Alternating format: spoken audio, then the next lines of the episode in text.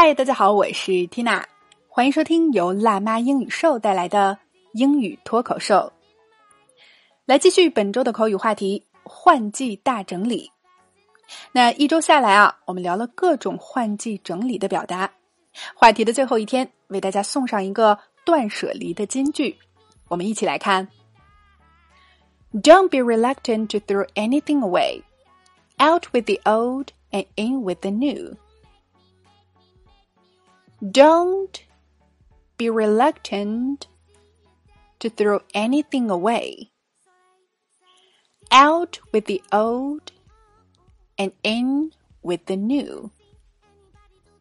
OK，老规矩，我们先来拆开分析啊。首先，reluctant 形容词，不情愿的、勉强的、舍不得的。Don't be reluctant 就是别舍不得。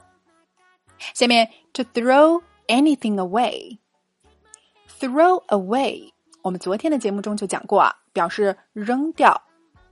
To throw anything away 就是扔掉任何东西。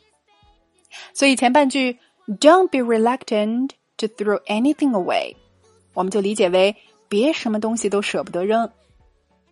好，接下来 out with the old and in with the new。out 对应 in， 表示出去和进来。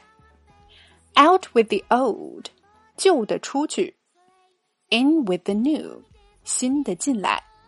所以这句话对应我们中文里的一句俗语，就是。旧的不去，新的不来。好，那么这个断舍离金句啊，我们连起来试一下。Don't be reluctant to throw anything away. Out with the old and in with the new. One more time. Don't be reluctant to throw anything away. Out with the old and in with the new，别什么东西都舍不得扔，旧的不去，新的不来。OK，今天的脱口剧我们聊了旧的不去，新的不来的地道说法，你搞定了吗？ 来试着大声跟读至少二十遍，并尝试背诵下来，在我们的留言区默写打卡了。那今日份的课程推荐啊，为大家带来由 Betty 老师倾力打造的专栏课程《八变摩尔记单词》。课程独特的八变摩尔法可以帮助我们轻松背下三千单词。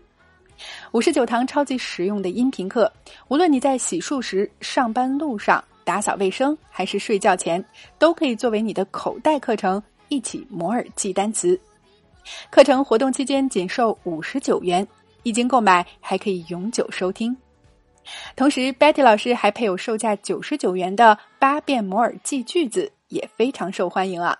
带你用八百个单词掌握三百八十个沟通交流必备句型。